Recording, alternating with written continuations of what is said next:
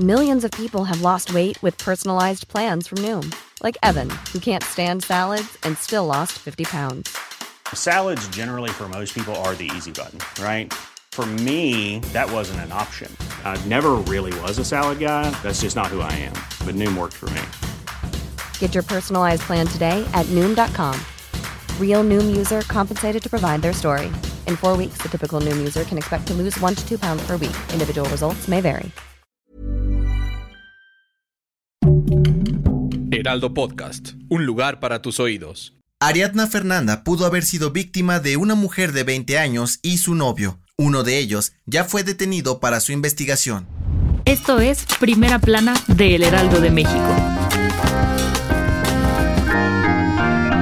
Una detenida por el feminicidio de Ariadna Fernanda. Se trata de Vanessa N., presunta amiga de la víctima. La joven de 27 años desapareció el 30 de octubre tras estar en el departamento de unos presuntos amigos en la alcaldía Cuauhtémoc y supuestamente abordó un taxi. Un día después, su cuerpo fue encontrado por unos ciclistas en la carretera de Tepoztlán, Morelos. La primera necropsia al cuerpo de Ariadna supuestamente arrojó que murió por congestión alcohólica, pero esto fue desmentido por la fiscal general Ernestina Godoy, quien reveló que la causa de muerte fue por trauma múltiple por varios golpes. Según el Instituto de Ciencias Forenses y peritos de la Fiscalía Capitalina, su cuerpo presentaba moretones y varias lesiones. Además, ya se identificó a los presuntos responsables. La Fiscalía Capitalina investigó un departamento en la colonia Roma, donde Ariadna y los sospechosos Rautel N y su novia Vanessa N se trasladaron después de estar en un bar varias horas. Ellos fueron los últimos que la vieron con vida. Al estudiar las imágenes de cámaras de vigilancia cerca del departamento, descubrieron que el hombre fue captado cargando el cuerpo de una mujer inconsciente e inmóvil mientras subía a una camioneta. Posteriormente, el sospechoso asistió al funeral de la joven, lo que permitió identificarlo.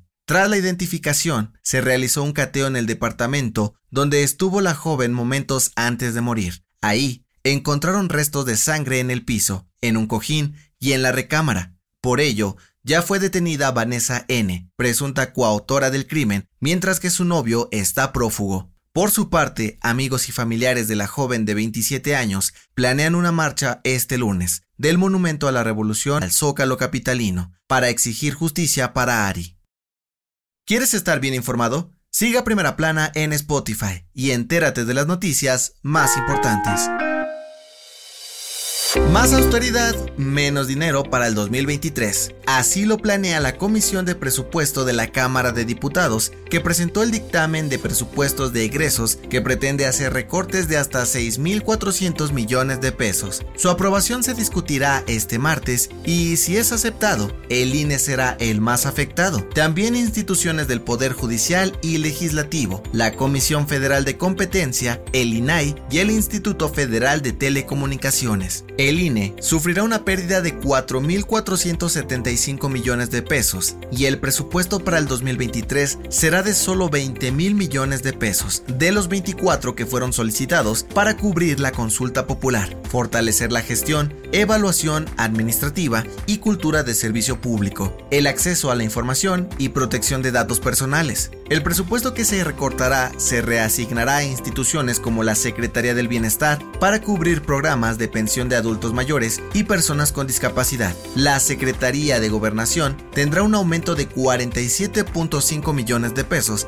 para el apoyo a las mujeres víctimas de violencia, refugios, atención y prevención y asistencia a las víctimas. Y a ver cómo les alcanza, pues el gobierno federal busca promover un gasto eficiente, oportuno y transparente de los recursos bajo el principio de austeridad republicana. En otras noticias, la madrugada de este martes 8 de noviembre podrás ver el eclipse total de luna que será visible en México, conocido como luna roja. El fenómeno se podrá ver a partir de la 1 de la madrugada y hasta las 5.49 de la mañana antes de que salga el sol. En noticias internacionales, tras los despidos masivos que realizó Elon Musk en Twitter en países como México y España, uno de los fundadores de la red social, Jack Dorsey, se disculpó con los ex empleados que atraviesan un difícil momento. Por su parte, el multimillonario explicó que esta medida fue porque estaba perdiendo millones de dólares. Y en los deportes, luego de que Raúl Jiménez preocupara a los aficionados ante la posibilidad de perderse el Mundial debido a una lesión que sufrió hace dos meses, la esperanza sigue viva. El delantero mexicano ya se incorporó a la concentración de la selección mexicana en Girona, España, de cara al Mundial de Qatar 2022. El dato que cambiará tu día. Dicen que el mes del año en el que nacemos influye mucho en nuestra forma de ser, y no, no solo define el signo zodiacal que somos, sino que según los científicos también determina cuánto tiempo vamos a vivir.